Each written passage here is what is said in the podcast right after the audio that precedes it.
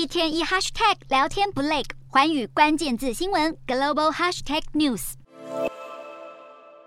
是只有台海这边近期很动荡，我们来看到国际上许多国家也是叙利亚、乌克兰和利比亚的冲突，更是让各国看中了防卫武器的重要性。许多国家对土耳其无人机的需求猛增，土耳其就表示，马来西亚以及印尼对从土耳其国防公司购买武装无人机表示了浓厚的兴趣。该公司在战场上取得成功之后，向几个国家提供了武器，其中更是向阿拉伯联合大公国交付了二十架武装无人机，而正在日本。准备要参加安倍晋三国葬的土耳其外交部长也表示，土耳其非常乐意满足日本对无人机的需求。